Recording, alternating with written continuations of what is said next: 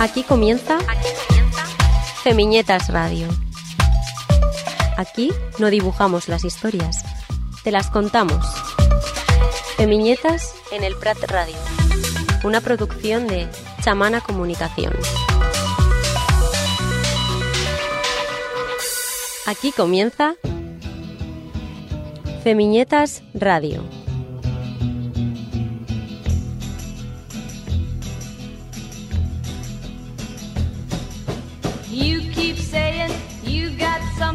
For me. Something you call love, but confess. You've been a messin' where you shouldn't have been a messin'. And now someone else is getting all your best. These boots are made for walking, and that's just what they'll do. One of these days, these boots are gonna walk all over you.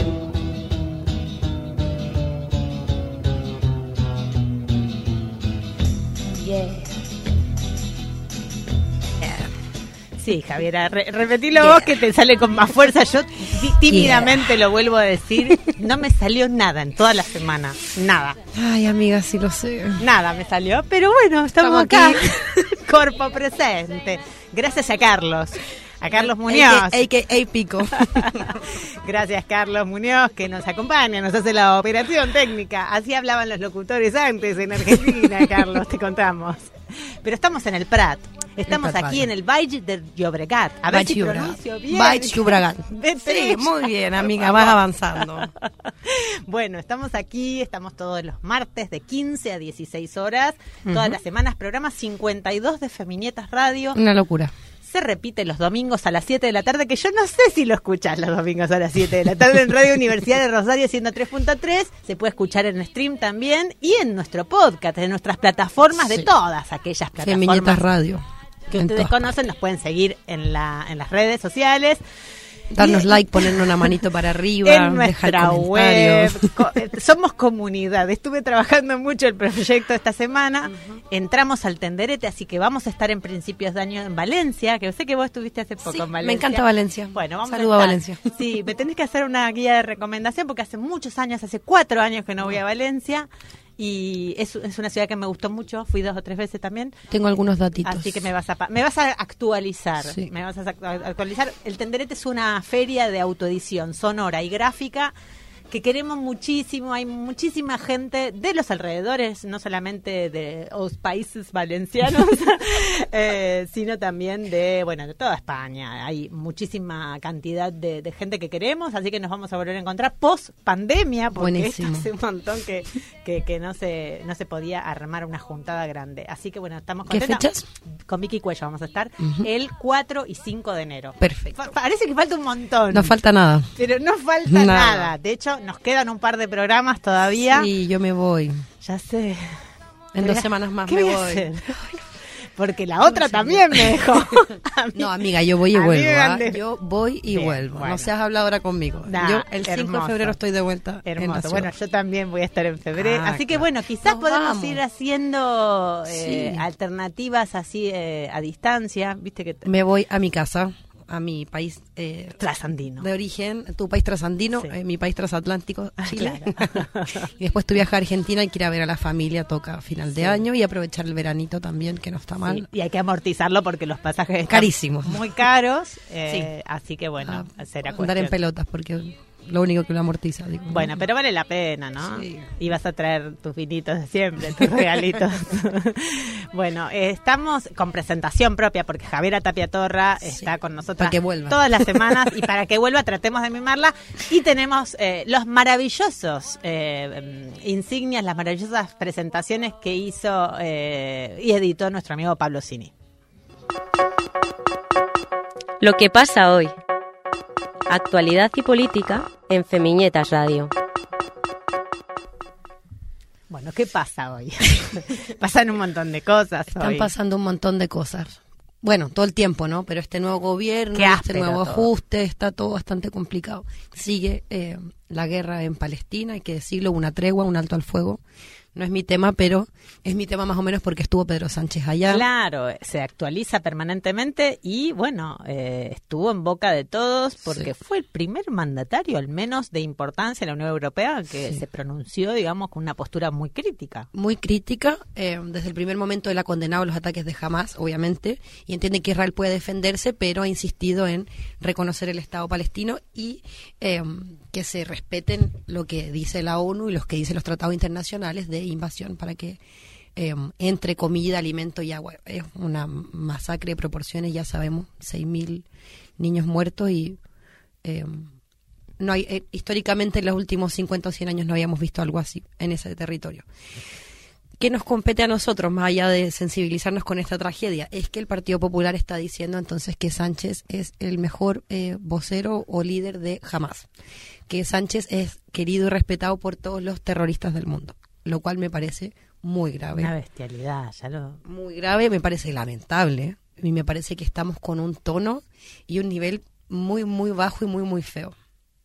Bajísimo, bajísimo. Y, y hubo pronunciamientos en eh, seguramente en las cámaras, en la Cámara de Diputados, donde se resuena, es la, la gran caja de resonancia y la gran forma de representación también eh, actoral que tienen los legisladores. ¿no? Sí, y el PP ya eligió como, ya eligió sus personas de confianza y va a ser una legislatura áspera, evidentemente. Sí, imagino que de acá a que vos vuelvas de Chile ya haber alguna moción de censura eh, mínimo para tener en cuenta Bueno, de lo álgida que está en sí. la calle y lo que va a seguir eh, sintiéndose el menos en la organización que están teniendo los partidos de ultraderecha y el PP Sí. que, bueno, se van reorganizando. Lo que decían hoy en las tertulias que yo escuchaba, porque esto no, no, no conozco a las personas muy de cerca, decían que el PP lo que quiere es radicalizar un poco más el discurso, ir como comiéndole un poco más la torta a Vox. Lo que va a hacer es hacer el discurso más áspero y menos de, de llegar a, a acuerdos. Pero lo que tú decías de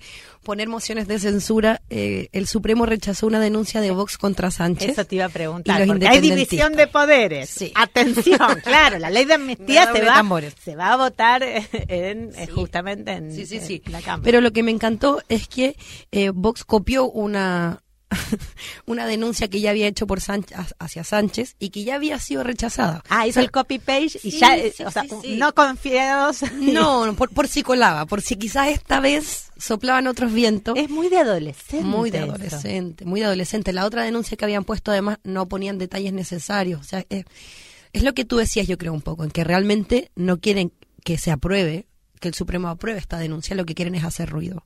Y que para sus seguidores más, más ultra, eh, decir estamos haciendo Su- cosas suena, porque suena, suena estamos haciendo cosas por Estamos para- copando las calles, nos Exacto, reprimen exacto. por puta España. Nos manifestamos por puto España. sí, sí, bueno, eso, Eso es lo que están haciendo en realidad. Meter mucho ruido para que dé la sensación de que están haciendo algo contra la amnistía y contra el gobierno, pero en la práctica es cosa de leer y eh, en realidad no están haciendo nada más que ruido. Pero lo hace muy bien, eso lo sabemos y lo han sabido hacer muy bien siempre. Ocupar los espacios, marcar la agenda. Pasó, bueno, ya hablamos Y se de unieron Argentina. de nuevo, además, las, las, las, las oposiciones en Sí, las derechas. Son muy diferentes a las izquierdas, claro. que en oposición o en gobierno se dividen, se dividen, se dividen, van por las mociones, mociones de orden en este caso, y Sí. no se ponen de acuerdo las ciento y mil No. de asambleas y de debates, y no hay consenso, Hay un- muy difícil. Hay un Pero las chiste que dice que hacen dos trotskistas es hundirse, pero bueno, da igual. Humor muy malo. Perdón, cortemos esto. Eh, Pero sí, esa- sí, bueno, es volviendo al tema de Vox, que nos compete mucho porque nos, no, no podemos pensar que es inocuo todo esto que está pasando y todo esto que está haciendo porque lo estamos viviendo también en la calle. Muchísimas agresiones en los espacios públicos, hemos visto no solamente Sus manifestaciones violentas afuera de Ferraz. sin lugar a dudas. Y eh, vi manifestaciones eh, de, de agresiones en, en el transporte público, en el, lugares. Y ni hablar en esta semana que se estuvo poniendo el foco en las violencias machistas, la cantidad de hechos de feminicidios, eh, Sí. concretamente que se que- con violencia Los vicaria, con Madrid, asesinatos a los niños, a las bueno, es bestial, los números en crecimiento y además, eh, bueno, esto eh, obviamente eh, tiene el, el- el tejido de a ver cómo se van a mejorar cuestiones que tienen que ver más allá de las políticas públicas en por qué no se había respetado protocolos. el protocolo Porque de- están fallando los la- protocolos. los alejamientos de las personas agresivas que obviamente en, en muchos casos había antecedentes concretos y fuertes, ¿no? Lo que estamos aquí, como que queremos linkear, es que eh, viene el 25N, todas nos sensibilizamos eh, contra las violencias machistas, pero han muerto a manos de sus parejas y exparejas dos mujeres de maneras muy violentas y una de ellas murió eh, a cuchilla y su hija también. Esto en la Comunidad de Madrid, en Vallecas y en Carabanchel. Eh, mujeres jóvenes. Y lo que tú dices, ¿por qué no es tan inocuo que se hizo un minuto de silencio eh, hoy martes? El Ayuntamiento de Madrid hizo un minuto de silencio detrás de una pancarta contra las violencias machistas y Vox, una vez más, no se sumó al minuto de silencio y tenía una pancarta ridícula que decía contra todas las violencias, minimizando o negando otra vez Sí. que las violencias machistas existen. Eh, es como, sí, all life matters o not all men o lo que sea, como de negar que esta violencia específica eh, eh, está sucediendo, es terrible. Y quería además sumar que en España hay 46.000 mujeres y más de 1.000 niños con algún tipo de protección policial por violencia machista. Actual, datos actuales que por estas fechas, solamente 8 de marzo y Sí. 25 de noviembre, se dan a conocer generalmente eh, y que, bueno, detrás de todos esos números que, que asustan, que asombran y demás, hay un montón de historias como estas, por ejemplo, que es- eran mujeres que en la mayoría de los casos tenían una situación iniciada de denuncia, porque eso es lo que sucede enseguida cuando un Ah, caso se hace público. Hizo Había la denuncia, denunciado. había denunciado. Fue a la policía, hizo algo, ¿por qué no se quejó antes? Vale, pero entonces después cuando nos enteramos que habían hecho todo, co- comillas, comillas, correctamente, Todos los protocolos la víctima perfecta, o sea, eran buenas mujeres, digamos, para que no las critiquen de que tenían unas vías licenciosas o eran trabajadoras sexuales, ya sabemos, madres de familia, fueron a la policía, pusieron las denuncias. Entonces está importante poner el foco en los recursos y en qué está pasando con nuestros proto- protocolos. Esta semana estuve, eh, Cristina Fallarás lleva cuánto ya, dos meses será. Sí, con el luego de lo que fue el tema Rubiales, Cierto. fueron dos meses, sí, muy intensos sobre una lluvia de denuncias que llegaban eh, primero A tímidamente a su perfil de Instagram, Cristina Fallarás, y luego que bueno, se, se, se desbocaron porque eran una- centenares de denuncias por día, con historias, con bueno, con reflejos que hicieron que bueno, justamente cuando cuando suceden este tipo de cosas eh, te identificas muy fácilmente. Nosotras lo Sí. r- refrescamos eh, no solo en el pasado reciente, sino en el pasado un poco más eh, más lejano, más lejano, ¿no? donde teníamos menos herramientas y conocimiento. Estos últimos días entonces estaba leyendo que muchas mujeres eh, tienen problemas con exparejas o exmaridos y han puesto denuncias y se sienten igualmente vulnerables o las policías no han dado el auxilio o la contención de lo que estaríamos esperando a estas alturas en una sociedad como la nuestra donde hemos, ido avanzando tanto en materia de legislación, pero si las policías no están sensibilizadas, si lo que pasó con los jueces con la ley de solo sí es sí, Sí, que no basta una capacitación. no, y que no basta ponernos una bandera, una bandera. el 25N y decir estamos todas en contra de las violencias machistas y después qué, qué pasa con estas mujeres. La cantidad de niños huérfanos eh, en estos últimos años, desde que empezó a contabilizar eh, los feminicidios en España, desde el 2003, son cientos. Y vos sabés que escuchaba a- al papá De la víctima sí. eh, de- de Madrid y bueno, la, la típica situación del atropello periodístico cuando Sí. acababa de suceder, eh, el señor obviamente en un estado de conmoción, pero la frase que resuena y se reitera es se le fue la olla a Mm. mi eh, yerno, ¿no? Sí. Eh, se, se le fue la cabeza. Cuando Fue un arrebato, como que fue un arrebato. un arrebato ligado a, a esta situación de, de cierta insanía o de locura, como siempre se trata de, de- de contextualizar eh, puntualmente cada caso, cuando decimos que todo lo contrario, que son justamente este tipo de personajes, Sí. generalmente hombres cis eh, blancos y no, no siempre. Heteros, no, no siempre hetero. blancos, pero heteros sí. Sí, eh, cuando pierden el control de sus parejas, cuando las parejas los van a dejar, cuando las parejas se separan, cuando las parejas o exparejas tienen una nueva pareja, no se les va la olla, eso es control, eso es posesión, eso es lo que ya sabemos. Eh, mu- muchos datos que aparecieron también de, de crecimiento de denuncias, Sí. pero, pero bueno, justamente lo que vos mencionabas, no hay una continuidad, no hay un seguimiento de las fiscalías, de los juzgados, de porque entiendo que a los tres años o hay hay alguna situación que hace que eh, después no se siga monitoreando, ¿no? A ese Sí. agresor que tenía, digamos, una perimetral, como se le llama, ¿no? Una, restricción de acercamiento. Y no tenemos que ser tan inocentes de queremos creer que es por falta de recursos y de que capacidad y no por por dejadez o por no pensar que esto es prioritario. Quería sumar otro dato, Flor, que habíamos comentado. Lo- la ley de extranjería, que hemos sido tan críticas aquí, que tuvimos a la Vicky, supone un problema enorme para las mujeres Totalmente. migrantes que están Bien en que situación irregular, eh, avenida o la- lo que sea, de no poner una denuncia por violencias machistas. Muchas de ellas sufren agresiones, muchas de ellas son, han sido víctimas de femicidio y el caso de que no sea favorable, se abre un expediente y pueden ser deportadas a sus países de origen. Entonces, evidentemente, estas Doble mujeres, claro, estas mujeres prefieren no denunciar y aguantar las agresiones o a sus agresores que poner una denuncia porque el Estado eh, español no protege a estas mujeres. Entonces, cuando decimos no estamos todas o se acabó, bueno, evidentemente para algunas no se ha acabado ni se acabará.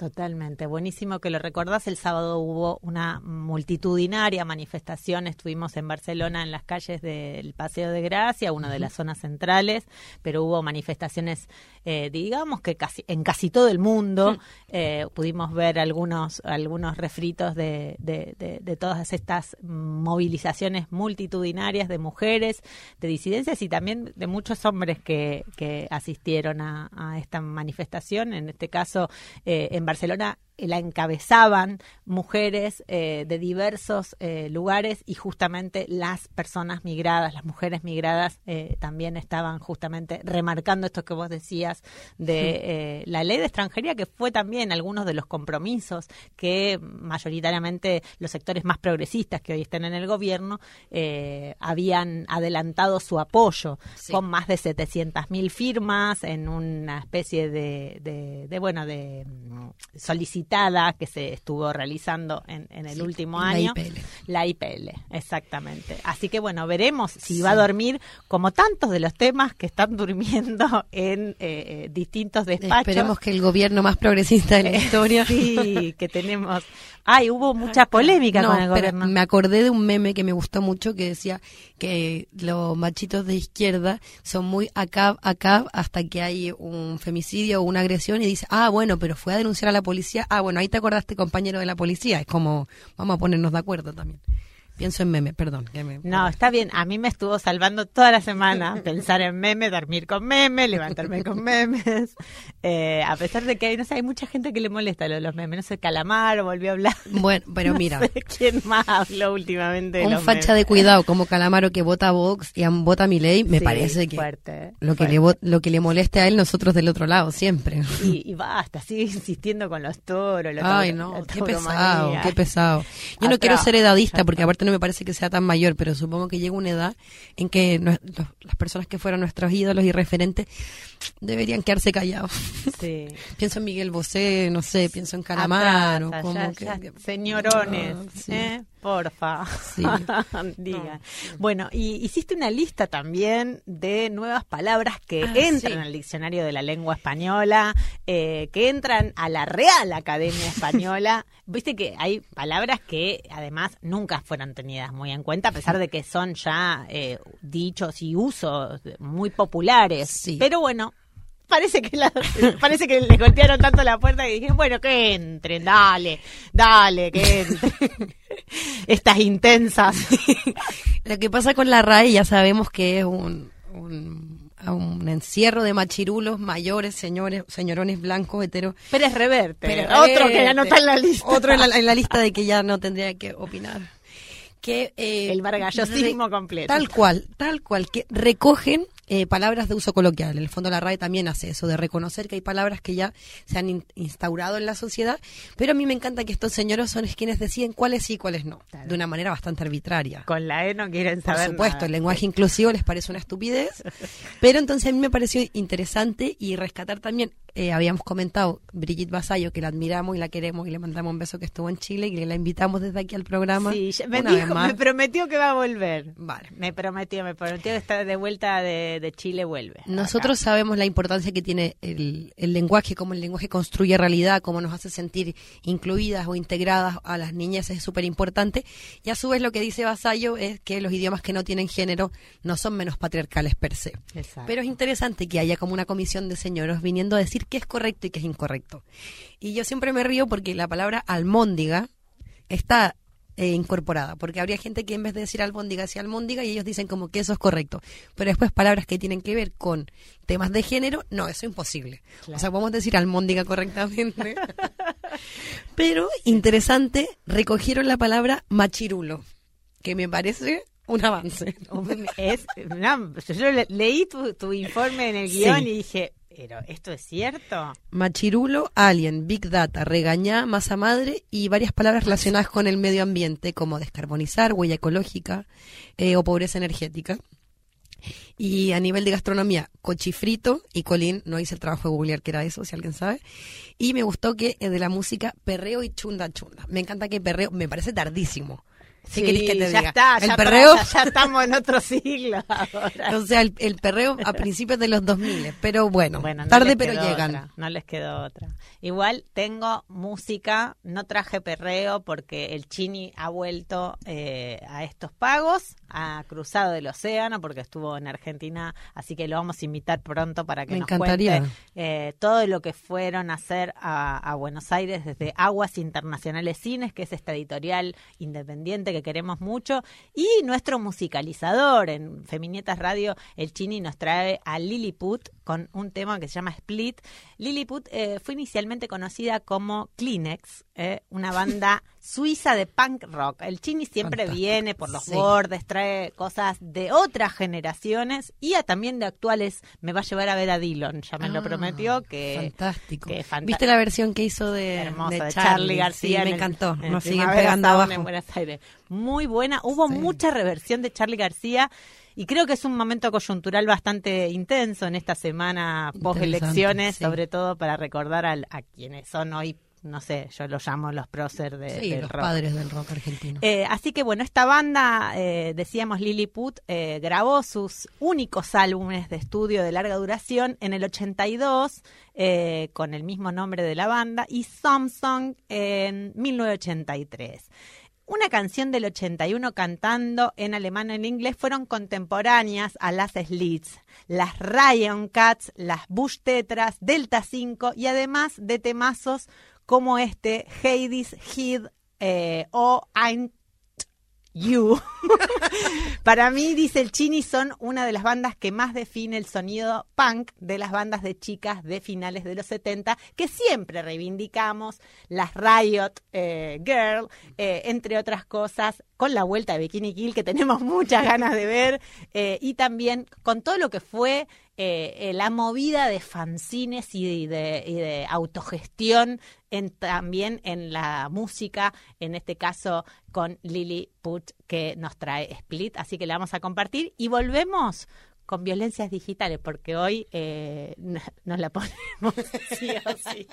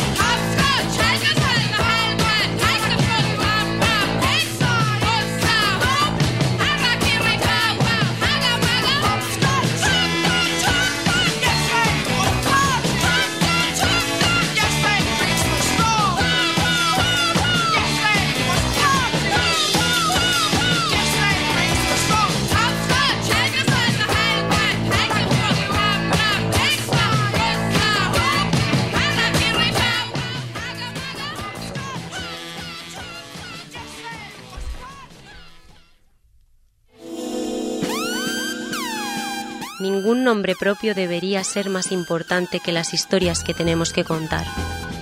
Bell Hooks. Entrevistas en Femiñetas Radio. Bueno, y mm, en estos en esta semana del 25N, la idea la tuviste vos. Porque dijimos, bueno, eh, ¿de qué manera podemos hacer una cobertura, no solamente yendo a las mani, leyendo los informes, viendo lo mal que estamos frente a, todo lo que se ha hecho, pero que seguimos estando, eh, digamos, poniendo los números sobre la mesa, pero también eh, reubicando historias y, y, bueno, sabiendo que tenemos mucho por delante, pero que también hay terrenos que están poco descubiertos o que sabemos que se ha hecho bastante, pero que nosotras por lo menos tenemos bastante desconocimiento. Sin ir más lejos, la noticia que habías elegido también eh, en el día de hoy era otra salida de una de las principales figuras de la política eh, internacional, porque bueno, siendo alcaldesa de París, eh, es una figura que además se comparaba mucho con, con Ada Colau, ex alcaldesa de Barcelona, que también hace dos años, si no me acuerdo mal, se fue de Twitter, en ese momento se llamaba Twitter, yo le sigo diciendo Twitter. Yo le sigo diciendo Twitter, no puedo. No Está bien, y en todas partes se le dice ex, ex, o sea, ex X, Twitter, ex Twitter, que es como... Sí, Ana Hidalgo, la alcaldesa de, de París, ha dejado Twitter porque dijo, cito textual, un arma de destrucción masiva de nuestra democracia. Eh, le explicó al diario Le Monde eh, que al principio era una herramienta revolucionaria, cuando ella fue una de las primeras en utilizarlo. Rollo 2009, cuando yo también empecé en Twitter, que me parecía brutal y ya dice que, sin nombrar a Elon Musk, esta plataforma y su propietario actúan de forma deliberada para exacerbar las tensiones y los conflictos, que es lo que venimos hablando un poco. La crispación y más violencia.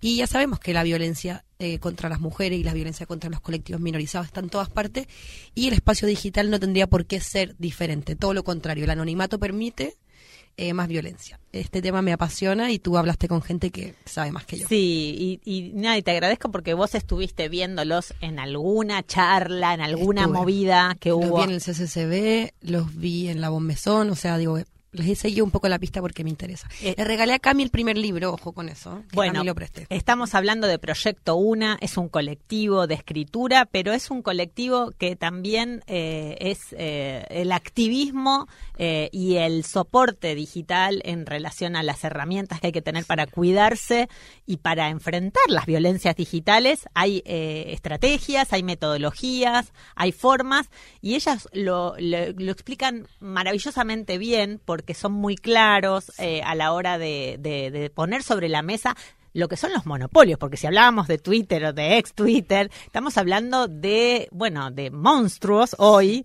¿no? Eh, que se van morfando unos a otros. Tenemos, ¿no? El monstruo de, de, Google y de Facebook, claro. De Zuckerberg, con Meta. Que tiene WhatsApp, que tiene Meta Instagram, Facebook. Los dos grandes. Exacto. Entonces, eh, entre otras cosas, bueno, desgranan un poco también lo que va sucediendo, dan alternativas y además eh, superaron con creces eh, el último crowdfunding que lo siguen, lo siguen ahí abriendo para, para contar. Proyecto una. Exacto. Y suben muy buenos memes, Flor, también, que a nosotros nos dan la vida, así que, que son geniales. Tienen que seguirlas. Son geniales, síganlos. Proyecto una con, con palabras, con letras y un guion bajo al final. Ah, lo pueden encontrar eh, ahí y hay también un montón de webs eh, amigas porque ellos también eh, están ensamblados con Descontrol Editorial, que es una imprenta que queremos mucho, que está en Canvatio, ahí en, esta imprenta colectiva, cooperativa.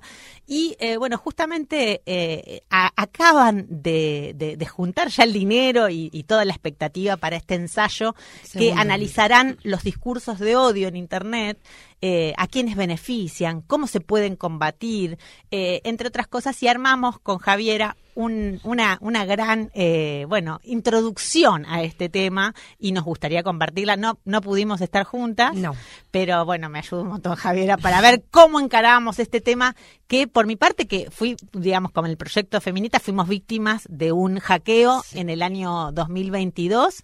Eh, durante tres meses nos retuvieron la cuenta y nos amenazaban desde, bueno, un teléfono de Turquía Ajá. pero por ejemplo ahí me encontré con no tener herramientas, no solamente para denunciar, porque las denuncias en la propia red social de Instagram saber qué hacer. no me respondían, armamos a, a nivel colectivo una gran presentación con mucha colaboración de la comunidad de feministas y no pasaba nada.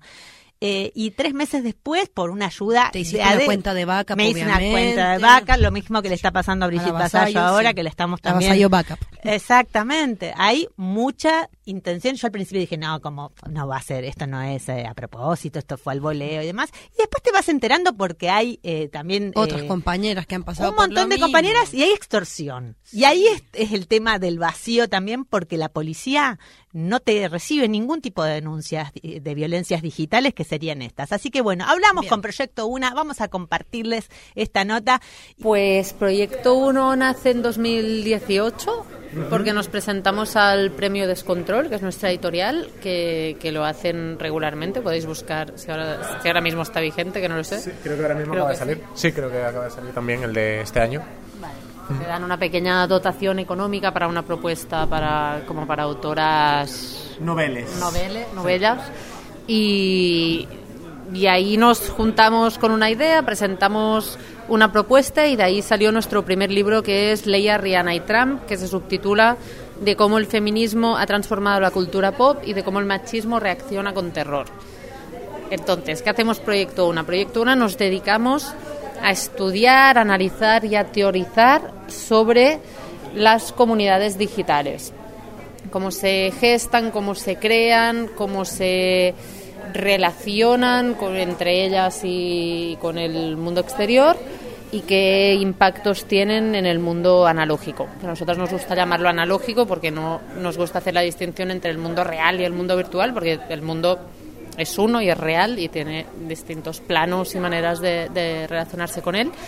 Y, mm, y ahí estamos. Entonces mm, analizamos pues eso, cómo funcionan las comunidades digitales. Esto nos lleva, por un lado, a toda una parte muy bonita de, de coordinación de luchas, de feminismos, de reconocimiento de identidades, de em, plasmar realidades que hasta hace 10 años se conocían muy poco, poder denunciar violencias, etcétera, etcétera, y un montón de cosas maravillosas que, creo que, que muchas, muchas hemos vivido con Internet.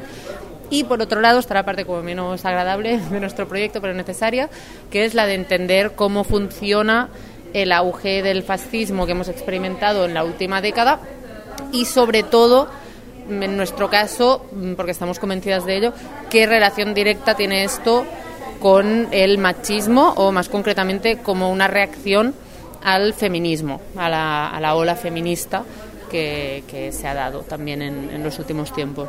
Bien. Y si tendríamos que definir en pocas palabras para cualquier persona que entiende poco, incluso que quedó muy atrás de eh, las eh, posibilidades de, no sé, de no de no su- de no sumarse a un software libre, a trabajar, eh, no sé, con, con los esquemas que da el sistema, ¿no? También y que entrampan tanto, además de sacar mucho dinero. Imagino que hay relaciones por lo que vengo leyendo de ustedes, pero mm, ¿qué- ¿de qué hablamos cuando hablamos de violencias digitales? ¿De, de qué universo? Con la cantidad de palabras generalmente... eh, palabras anglosajonas que se fueron algunas en algunos casos eh, castellanizando pero ¿de qué hablamos cuando hablamos de, violencia Em, cuando hablamos de violencia digital, hablamos de em, acoso digital, pero hablamos también de silenciamientos, de discursos que no se dejan existir, de, em, de cómo ciertas tecnologías monopolísticas hacen que haya pues ciertos comportamientos que se premian, que se premian incluso monetizándolos, porque ya sabemos que el Internet de a día de hoy, por desgracia, parece que está todo monetizado y que el sueño de un Internet libre que había entre los ciberutopistas hace 20 años, pues que cada vez está más lejos porque cada vez estamos más em, atrapados por el contenido y por la intención de vivir, de crear contenido. Pues por una parte está eh, toda esta problemática de por qué hay cosas que, mm, que se premian lo que nosotros llamamos los monetizadores de odio, gente que se dedica a vampirizar contenido de otras personas, a atacarles, a humillarles y como las grandes plataformas, pues a eso les parece bien. Hay otras cosas como por ejemplo eh, defender la lucha del pueblo palestino a no ser genocidiados. Esto no les parece tan bien y esto se censura muchísimo en redes. Los pezones femeninos se censuran muchísimo en redes, por lo que sea, estas son dos cosas que desaparecen enseguida, pero hay ciertos discursos de odio que no desaparecen tan rápido. Y mm, cuando hablamos de violencias digitales, a nosotros nos gusta mucho poner el foco en que no son violencias que existan porque existe lo digital. Ahora también hay como una especie de pánico moral hacia las pantallas que creemos que está bien por una parte ser conscientes de lo que son las pantallas, ser conscientes de los mecanismos em, como incluso oscuros o sobrepticios que hay para intentar mantenernos pegados a las pantallas, para intentar eh, persuadirnos o incluso manipularnos a la hora de pues eso, quedarnos en, un, en una corporación como puede ser Instagram, TikTok, que no dejan de ser empresas, pero, pero no nos gusta llevarlo al, al pánico moral de las pantallas son malas, sino que preferimos pensar en cómo estas, estas empresas tienen unos objetivos económicos, que estos objetivos económicos suelen ser eh, recaudar todos los datos que puedan y venderlos a publicistas, mm, para sacar dinero, luego hay otras derivadas, ¿no? Pero en general suele ser esto. Y, mm, y bueno, para llevar a cabo este objetivo económico no tienen ningún problema en que haya ciertos discursos o ciertos comportamientos en la red que no se sancionan de ningún tipo.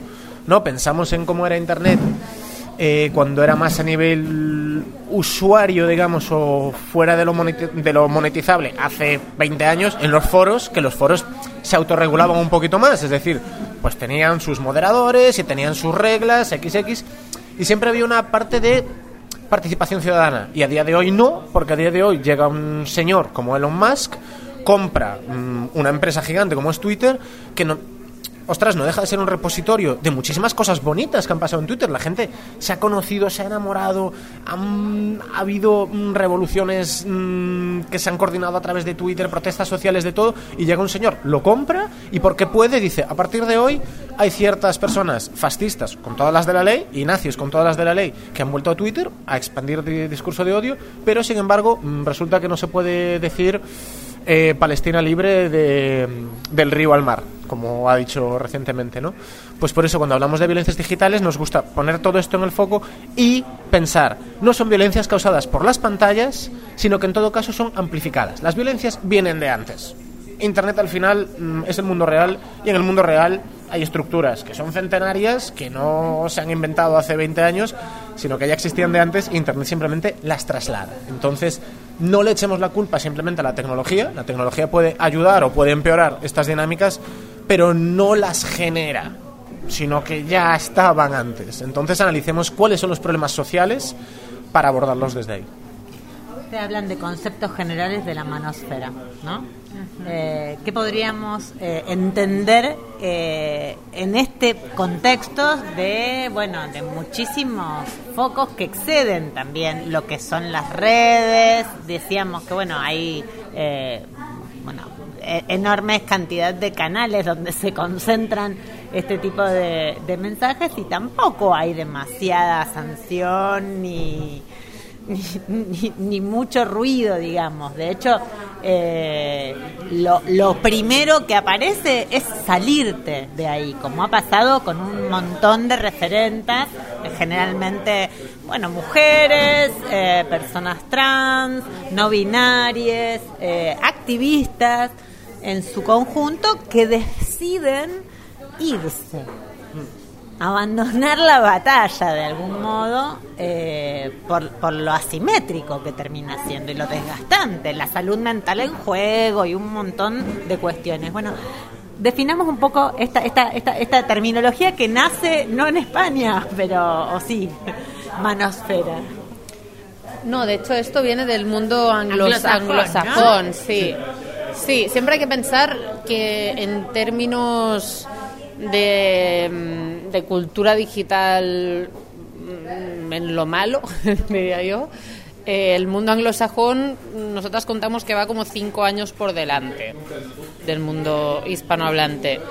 No porque sean más inteligentes, sino porque mm, de alguna manera ahí el tejido social está mm, más destruido por un tema como de turbocapitalismo y hay cosas que todavía, en algún momento esto cambiará, pero todavía mm, puedes observar ahí para ver un poco lo que va a pasar aquí dentro de tres, cinco años, que esto está bien. Y de ahí viene este término, en realidad, o sea, manosfera en realidad es del man en inglés, aquí no tenemos muy clara la traducción, hay gente que lo llama hombre esfera, no sé, a mí mm, tampoco tenemos muy claro el término que no sea transfo, o sea que es un poco difícil, pero básicamente eh, lo que es la manosfera es el espacio digital en el que se juntan em, masculinidades eh, por el hecho de serlo, en las cuales se eh, mm, como que circula un discurso antifeminista. Más o menos sería algo así.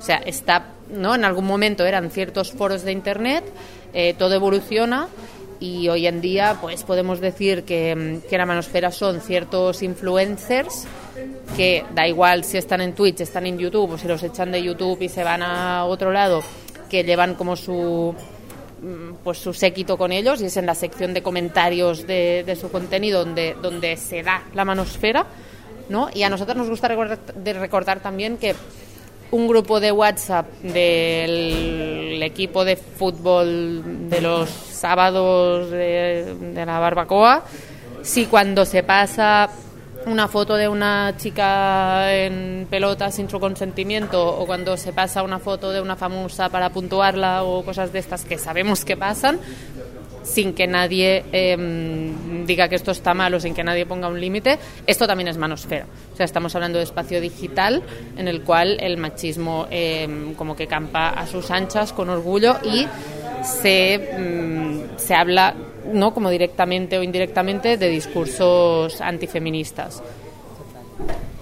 Eh, ¿Hay posibilidades de accionar estrategias? Eh, ¿Se pueden eh, hacer, bueno, hay de hecho foros, encuentros, se colectiviza, se, se hace lazo? de hecho, nosotros les hemos conocido por algún encuentro de, estos temas y nos habían quedado muchas cosas dando vuelta, esto fue hace unos años, pero, pero bueno, ¿qué se puede decir? Estamos eh, en esta semana puntual que es interesante para recordarla, pero bueno, es todo el año, no, no descansa eh, la, la, las violencias digitales, no, no hay el, el, el odio hacia los colectivos y hacia las mujeres y las diversidades en general eh, van eh, en paralelo a los avances y a las conquistas de derechos, básicamente. Mm. Claro, hay una cosa muy curiosa en esto que dices de que la violencia digital no descansa y esta como ubicuidad de la violencia digital es súper importante porque, claro, hace unos años, cuando igual eh, pues no éramos tan conscientes de lo que suponía habitar Internet, a día de hoy, sobre todo después de haber pasado una pandemia en la que creo que Internet ha salvado la salud mental de casi el planeta entero. lo virtual se hizo cercano, se hizo, se hizo era lo, vital. Claro, claro, a partir de ahí es que si no tenías lo virtual no podías comunicarte con tu familia y saber si estaban bien. O sea, creo que ahí Internet demostró que, que es un instrumento súper necesario.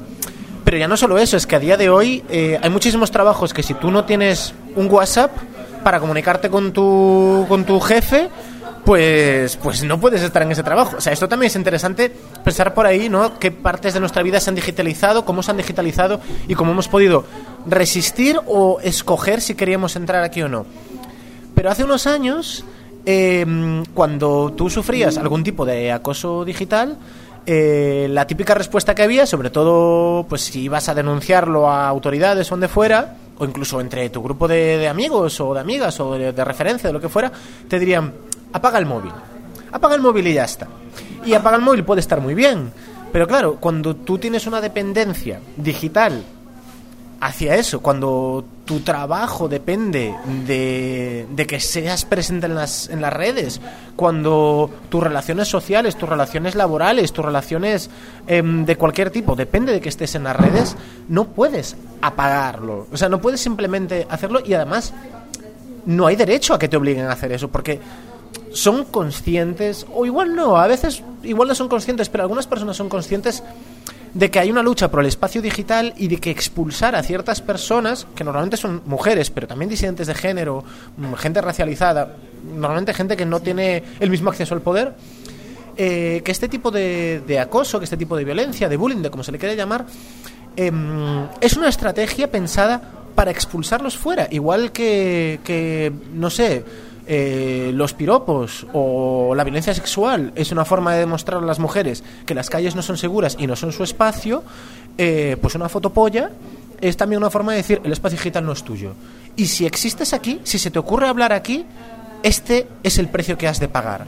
Entonces es interesante lo que decías de que estás siempre, siempre presente, porque claro, no siempre puedes desconectarte, ¿no? Desconectarte no deja de ser un privilegio. Cuando sale esta gente de Silicon Valley de, no, yo es que mis hijos no utilizan pantallas. Ya, claro.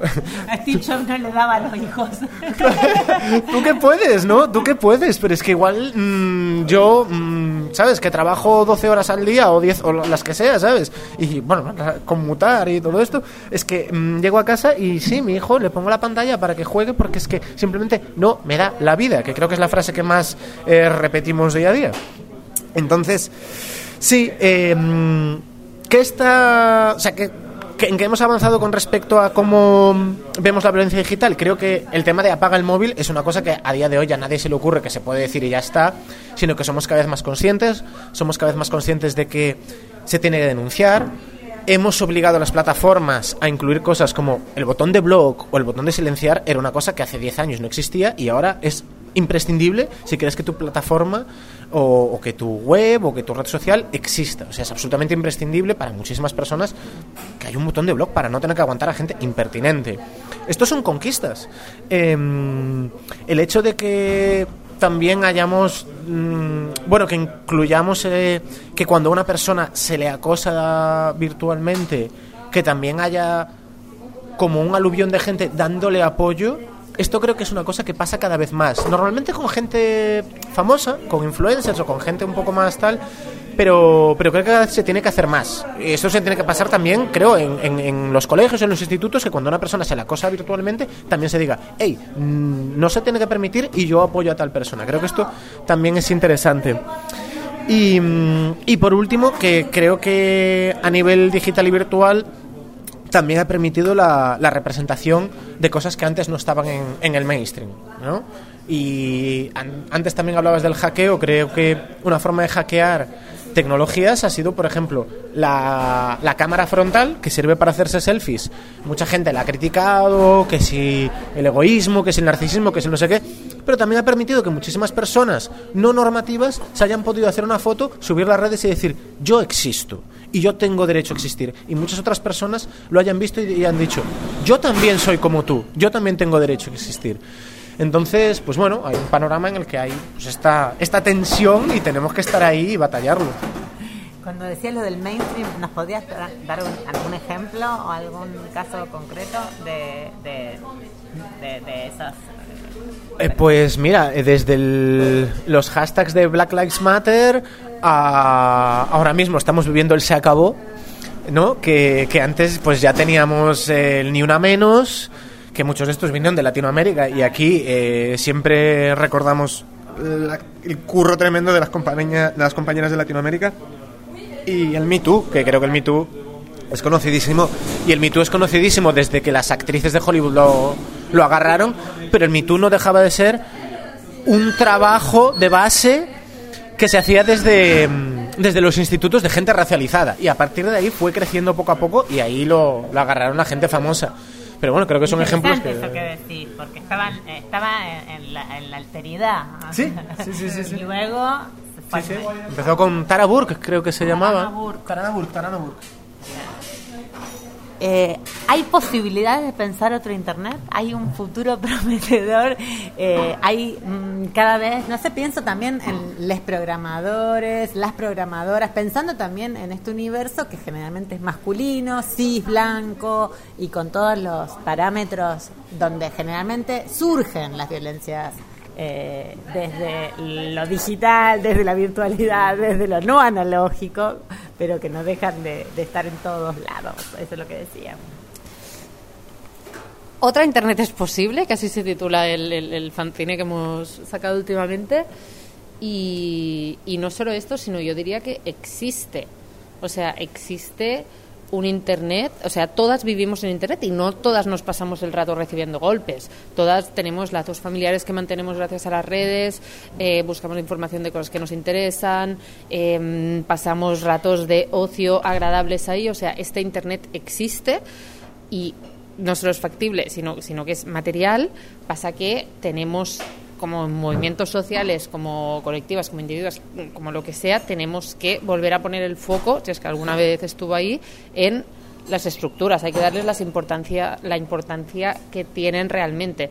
Y yo creo que la clave de todo esto es que hace mucho tiempo que en lo que hace referencia a Internet mm, hemos casi que hayamos dejado de imaginar, ya hemos dejado de pensar que otra Internet es posible. Cuando hablo de otra Internet, hablo de un Internet que no sea el Internet de las GAFAM, el Internet de las grandes empresas monopolios, de las redes sociales que funcionan de cierta manera y que cuando nos conectamos, nos conectamos ahí directamente.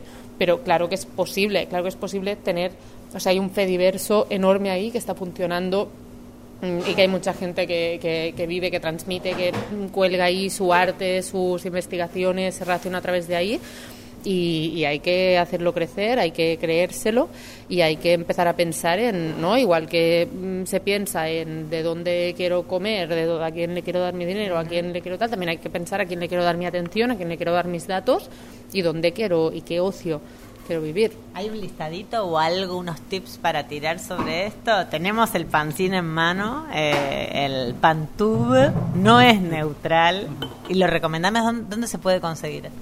Eh, pues Pantube es una mm, organización, digamos, así un poco informal que hemos hecho con más gente que habita el Internet comercial, pero que aspira a estar en otros lugares también y a que Internet comercial no sea tan malo, sea un poquito mejor. Y ahora mismo hemos lanzado una web en la que pues ahí está un poco la información. Hay una hay una macro colaboración en la que varias personas pues han hecho vídeos, textos, memes también eh, hablando sobre la neutralidad, neutralidad en la web, neutralidad a la hora de los discursos, a la hora de entender la política, el periodismo y todo y pues nuestra colaboración ha sido un fanzine que también es un póster muy bonito y, mm, en el que hablamos bueno intentamos imaginar otra internet posible a través de, un cuento. Sí a través de una narración porque a veces también la sí sí a veces también contar una historia no y la ficción es es parte de, de imaginar otros mundos posibles. Buenísimo. Bueno por último contarnos que aún está abierto el crowdfunding para el librazo que se viene eh, de mano de Proyecto Una con quien estamos hablando y Descontrol Editorial, este libro eh, que va a ser posible, ya es posible porque superaron el, el, el, crowdfunding, eh, la viralidad del mal. Nada más y nada menos el nombre. Pues sí, estamos súper contentas y súper agradecidas porque llegamos al dinero que, pedíamos para el proyecto en, tres días, creo. Un fin de semana. fin de semana. No se ha cerrado. No, no, no, no, los, los Berkamis siguen durante 40 días y entonces ahora están, pues hay más gente que se va sumando. Estamos en el Ecuador, más o menos, estamos en la mitad. Estamos en Ecuador, llevamos como el 150% del objetivo, y, pero pueden seguir aportando y, y, lo que estamos haciendo es añadir nuevas recompensas para todo el mundo que nos apoya. Estamos como súper súper agradecidas. Creo que ha sido muy bonito este proceso porque ha sido como ¿no? Como recoger los frutos de toda la comunidad que hemos ido creando durante estos años y ha sido como súper bonito, súper emocionante para nosotras. Y la idea es esto, eh, con este Berkami vamos a financiar el o sea, la producción del libro en sí, o sea, como los costes editoriales y, y de impresión, distribución, etcétera, y vamos a sacar dinero para mm, el proceso de escritura, o sea, para nosotras podernos mantener durante unos meses para poder dedicarnos plenamente al proceso de escritura, que es algo muy difícil de, de conseguir y por eso es difícil mm, escribir. Eh, tienen, tienen otros curros, otros Sí, trabajos. claro, claro. Sí, sí, claro, claro, claro, no, no, no se Te, vive. te parecerá increíble, pero sí, la, la escritura no nos ha hecho millonarios. No, no, no. No. Bueno, y en este, en este libro se analizan los discursos de odio, se analizan eh, también estrategias y quiénes se enriquecen en definitiva. Estamos hablando de capitalismo. y- Sí, sí, sí, sí, sí, sí. Al final eh, lo que queremos hablar es por qué hay odio en Internet y, y cómo, cómo se extiende y quién se beneficia, no solo eso. ¿no? El subtítulo será quién ha roto Internet y cómo lo vamos a arreglar. O sea, no solo vamos a explicar que cosas han salido mal, sino que también queremos pensar en cómo podemos hacer que, que salgan bien. Entonces, pues sí, vamos a hablar desde la psicología o los comportamientos que hay dentro de las redes, pero también de las estructuras económicas que pues hacen que estos comportamientos se potencien o no y vamos a pensar en, en alternativas, en qué cosas podemos hacer a, a nivel personal, a nivel político, a nivel colectivo. Hay un ranking de plataformas, de redes, donde justamente están más concentradas los discursos, las, las, las, las situaciones. Yo diría que Twitter ahora mismo es la peor, sobre todo por porque su dueño es una persona abiertamente reaccionaria y que bueno que, que ha reconocido que se ha- compró Twitter porque vio como su hija trans se radicalizaba allí y el tipo pues quiere eliminar el marxismo. Que buena suerte. pronombres, hay que eliminar los pronombres. Los pronombres quiere eliminarlos todos del diccionario. Creo que está hablando ya con ¿Cuánto daño? sí que está con la RAE. con, con la RAE, con, con Oxford para eliminar los pronombres. Que cuando se entere de los verbos, que son mucho más difíciles que los pronombres, a ver cómo hace. Eh, sí, sí, o sea, TikTok, por ejemplo, tiene un tema bastante chungo con el tema de la adicción y de intentar mantenerte ahí. Eh, Meta de salir a. La meta, pero sobre todo Meta yo creo que sería la peor con todo el tema de, de Frances la meta que Haugen. es Facebook, WhatsApp y y Instagram. Pero sobre todo aquí lo importante es, es Facebook e Instagram sobre todo, yo creo. Em, se filtraron, ¿no? Frances Haugen, que era una trabajadora ahí, filtró un montón de informes en los cuales eh, se admitía, se reconocía que Meta era consciente de, que su- sus plataformas estaban causando un montón de daño en la salud mental de muchas personas, sobre todo de eh, chicas jóvenes, adolescentes, sobre todo temas de dis- dismorfia corporal, etcétera, y que decidieron no hacer nada porque cuando hacían algo para que el algoritmo mejorara un poco esto, perdían dinero y la decisión empresarial era no perder dinero, obviamente, porque ¿qué es la salud mental de las chicas comparado con un puñado de dólares en el bolsillo? Más que un, más que un puñado, por desgracia. Es muy difícil porque YouTube mm, mm, reparte mucho odio, ahí se dan muchas cosas muy turbias y no hacen ningún caso a los reportes o lo que les puedas reclamar en términos de discriminación, etcétera. Es, no sé, un ranking ahí ajustado, diría yo. Sí, es un ranking ajustado. Al final, nosotros lo que siempre ponemos el, el foco es que el problema es el modelo económico que hay. Mientras el modelo económico siga hacia lo monopolístico, mientras haya cuatro o cinco empresas que son las que controlan todo, va a haber este problema. O rompemos los monopolios, como anteriormente se ha hecho con, cual- con muchísimos otros monopolios a lo largo de la historia. Tampoco estamos hablando aquí de... Son cosas que no han pasado en sociedades comunistas terribles, sino que han pasado en Estados Unidos, que es de donde vienen estos mismos. Se rompieron los monopolios de- del petróleo, por ejemplo, cuando hizo falta. Y hasta que no rompamos... Del cable telefónico. Hasta que no rompamos los monopolios digitales, es posible que, que estas tendencias sigan. Entonces, pues es una cosa que, que nos da igual al final si se llama Meta, si se llama Facebook, si se llama YouTube, si se llama Google, si se llama Alphabet.